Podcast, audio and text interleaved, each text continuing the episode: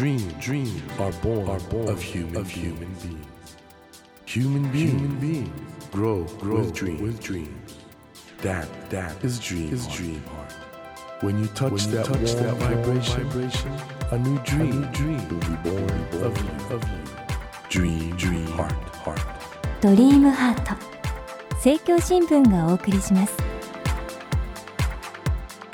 皆さんこんばんは森健一郎ですこの番組は日本そして世界で挑戦をテーマにチャレンジしている方々をゲストにお迎えしその方の挑戦にそして夢に迫っていきます。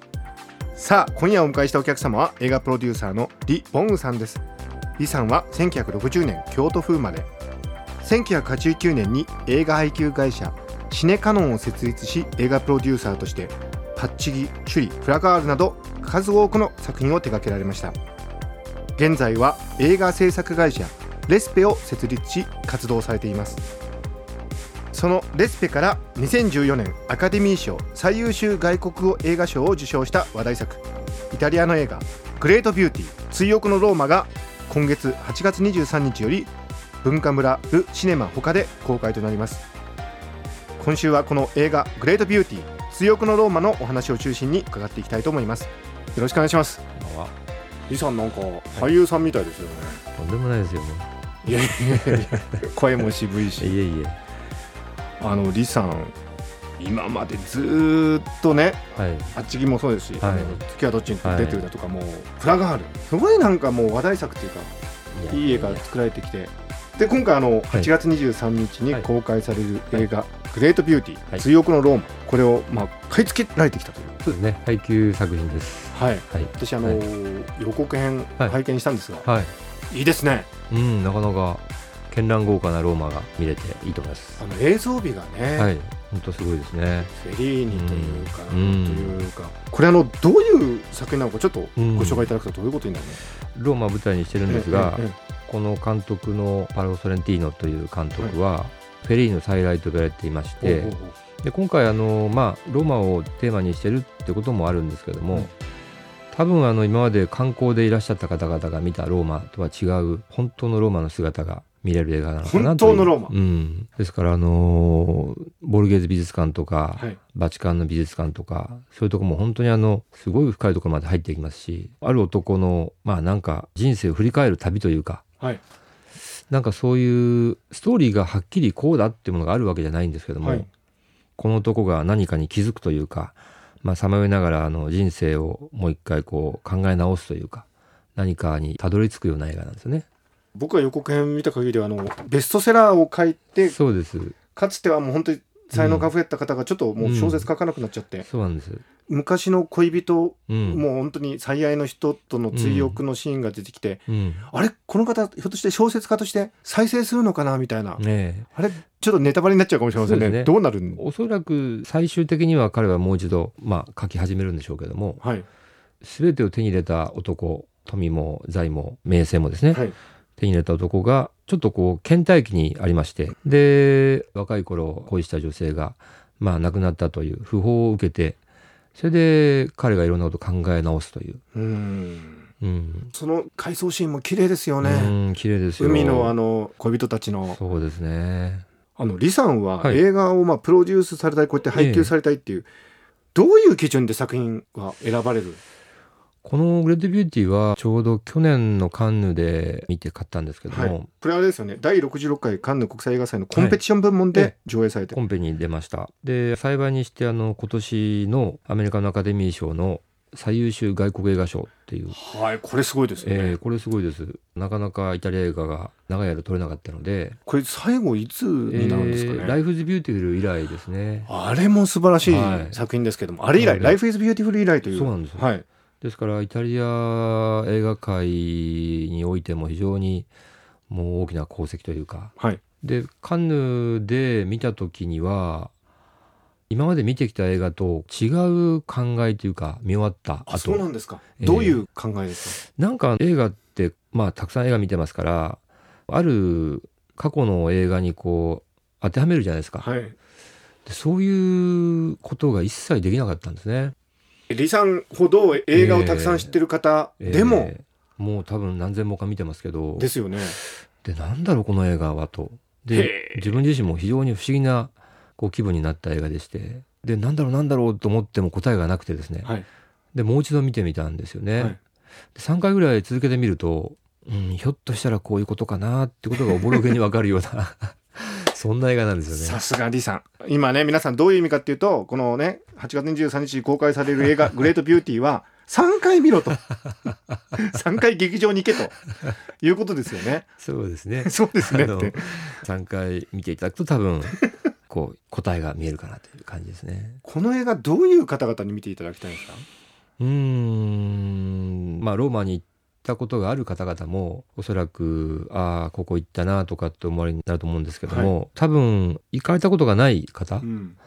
もうこの映画見たらあローマってこういう街なんだなっていうのがわかるでしょうしあとあのこの映画を通じてイタリア映画ってイタリアの人たちが持っている美意識というかうん。価値観みたいなこと人生においての価値観みたいなことっていうのがちょっとこうまあ日本人とはかなりかけ離れてるんですが、はその辺がすごくあの気持ちよく伝わるかなと思いますね。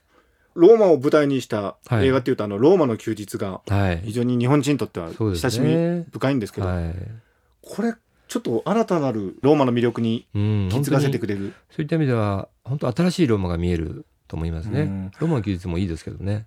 コロッセオの横のなんかあの、はいプライベートなそうなんですよ。アパートマンみたいなあれ何なんですか、あれ？あれまあ彼の自宅なんですがという設定の、ええええ実際ああいうの建物があるんあります。ですか？ええ。まあとにかくあの信じられないところに住んでますけどね。ですよね、ええもうベランダだけでもう日本で言えばまあ何百坪っていうベランダでどういう？コロッセオに沈む夕日を見て毎晩まあお酒を飲んでというねああいう世界があるんですねあるんですね。まああの羨ましいとかそういうレベルじゃないですね。もうなんかもうかけ離れてるんで。かけ離れすぎまして 過ぎてまして。いや李さんはそういう世界見てるんじゃないですか？いえいえいえ全然見てないんですけども。あの李さんは今まで本当に素晴らしい映画の数々、パッチリはい。処理フラガールなど、うん。もう映画のそういう意味で言うと目利きというかですね。うん、しかもそれを作ったり配給したりする側ってことで、そうですね。あのこれいい映画ってのはうん。何がポイントなんですかね、うーんいい映画まあ人それぞれいい映画は違いますからね。そこは難しいですね、えー我々の世界で言いますといい映画っていうのはお客さんが入った映画がいい映画って 言いますけどね。あそうなんですか？はい。とは言ってもいい映画はいい映画ありますからね。これあの逆に言うとちょっとお伺いしたいんですが、はい。い、い映画ってのは必ずお客さんが入るものなんでしょうか？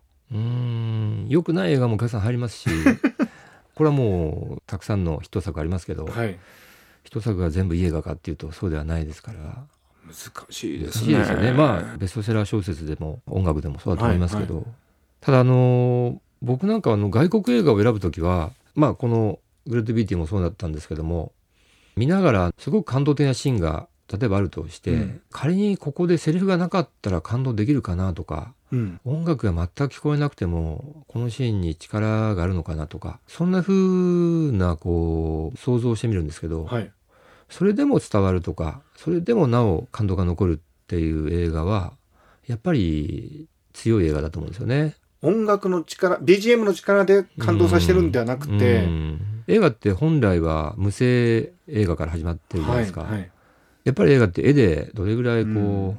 訴えられるかっていうまあ想像力をどのぐらいこうかき立てられるかっていう、はいはい。まあ、そこが大きなポイントのような気がするんですよね。うん。なので外国映画見るときにはそういう基準で見ますけどね。昔だとね名画座でかかるような映画と、うん。それからブロックバスター映画みたいなのがはい、あって、今シネコンがどんどん出てきてるから、うん多いですね。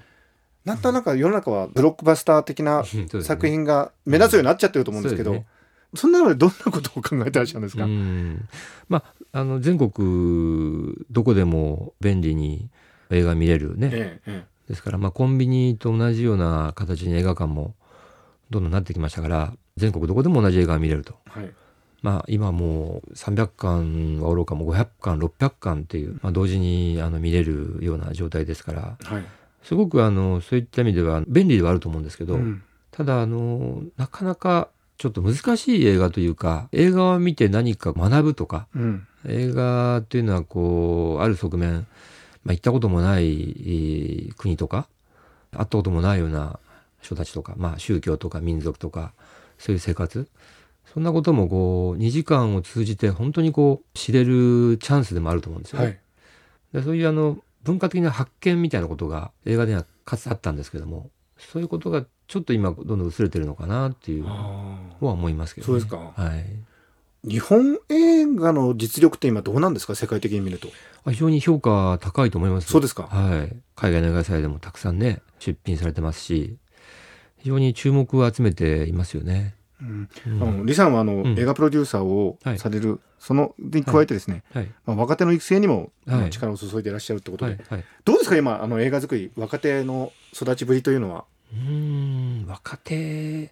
なんかあのよく若手の映画祭とか、はい、監督何本までえーの人をこう対象に選ぶようなうん。そういった賞があるんですけど僕あの以前からあのなぜその若手を発掘しようとするのかなと。っ あそうですか。ていうのはあの映画って僕もそうですけども多分茂木さんもご覧になる時に監督が若いからっていうことでご覧にならないですよね多分。それはそうですね。ですよね。はい。逆にその年を取っててもうん。まあある哲学があるとかすごく何か新しい発見を提示してくれるようなうん。そういった監督とかそういった原作とかうん。に出会うと見たくなるんじゃないかなと。はい。なのでその若いからというなんか基準が映画にはあまり当てはまらないような僕は思ってるんですよね。なるほどですからある人生において経験を積んだ人とかあの映画じゃなくても全然違うような体験をこう経てその映画に行き着いた人とかうん。そういう人の映画僕は個人的には見てみたいんですけどもね。必ずしもじゃあ若い時から映画の中で育成していくっていうことではなく、うん。例えばまあ北野武さんなんかもそうですよね,、うんね。全然違うところから、もう典型ですよね彼は。はい、彼の死生観とか彼のあの価値観っていうものがやっぱり、まあ、衝撃だったんじゃないかなと思うんですよね。うん。これから日本の映画はどうですか？未来は明るいですか？明るくないと困るんですけどね。明るいと言いたいです。李さんご自身ははい、今後もプロデュースという形で、あるいは配給という形で？そうですね。あのいろんな形で映画をやると思うんですが、はい。配給もやりますし映画を作ってもいきますしただまあ一本一本作るってことも必要なんですけどもまあ映画を取り巻くその全体のシステムそういったことも少しずつ何かまあどういう方向がいいか分かりませんけども例えば若手だけじゃないいろんな映画業界以外の人も映画に参画できるようなことってないのかなと思ったりしますけどね。昔あれですよね。あの玉三郎さんが映画撮ったりええ。しましたね、そうあのああいうケースがこれからもじゃいや必要だと思うんですよ。例えば茂木さんがシナリオをお書きになるとあかいやいやいやいやあのそういったあの映画その時はよろしくお願いします。ぜひ。いろんなその業界の人がもっと交わってもいいんじゃないかなと、確かに皆さんあの映画すごく関心があるんだけど、ええ。逆に言うとちょっと敷居が高い感じそうそうながんですよ。そういうイメージが強いじゃないですか、え監督になるにはじゃあどうしたらいいの？っていうのもよくわかんないし。え、うん。で本来なら音楽とか映画とか建築とか文学とかはい。そういったあのいろんなジャンルの人たちが映画って第二芸術って言われですから、まあ、いろんな人がこうもっと一緒になって作った方がいいんですけどね。うんあのもう一つあの映画っていうと、はい、お金がかかるっていうイメージがあるんですけわどかりますね。これプロデューサーとしては一番のいやこれはもう一番もう本当に最もお金がかかるあのメディアだと思います今ね。安く作っていくらぐらいかかるんですか？安いと本当に安く作る人は1,000万とか2,000万で作る人いますけど、い、はい、普通はどれぐらいかかる？僕はそれではちょっと作る自信がないですね。どれぐらい普通必要なんですか？うそうですね。まあ最低2億ぐらいは買っちゃうんじゃない最低ですか、ね。2億？はい。でこれ作ってもね、はいどれぐらいヒットするかっていうんで回収できるかどうかがですね。分からないというそうですね。やっぱり映画と名の付くであればやっぱりまあ2、3億かけて、えーやっと映画らしくなるかなと。となるとこれ賭けですね賭けですよね。本当に。まあ当たるも八景 当たらぬも八景っていう。いリさんは賭けお好きなんですか？や僕したことないんですよ。ギャンブル大嫌いで。うんうんうん。えでもそれなのに映画のプロデュースされてるっていうのは？もう多分人生ギャンブルみたいなもんなんで。今まであのどれが一番ヒットされたんですか？作られたものだとどうでしょう？作ったもんだとかけたお金に比例してはいすごく儲かったっっていうものはフラガーあルじゃないでしょうかね。あれはでも本当社会的にもインパクトありましたね。そうですね。あとまあ外国映画だとシュシュとかですね。はいはいあと意外とあのウォレスとグルミットっていうはいはいはいはい。プレイアニメのシリーズがあるんですよね。あれもやられたんですか？ええであれなんかはもう本当にあ費用対効果でいうと本当にもうすごいことになってますねあ。すごく安かったんだけはいど、儲かったと。はい。100万円だったんですね。100万円？権利が？あれあれ1万ドルだったんです。ええ当時誰もあんなあ注目してなかったとえークレイアニメなんて映画館でかけようと思わなかったんで、えでも本当に素晴らしいそうですよねあのええ作品なので、なんかちょっとそういう生々しい話が大変楽しいですけど、ちょっとこの続きはまたはい。来週いろいろ映画のそういう面白いところをですね、わかりました。ぜひ。お伺いしたいと思います。よろしくお願いします。はい。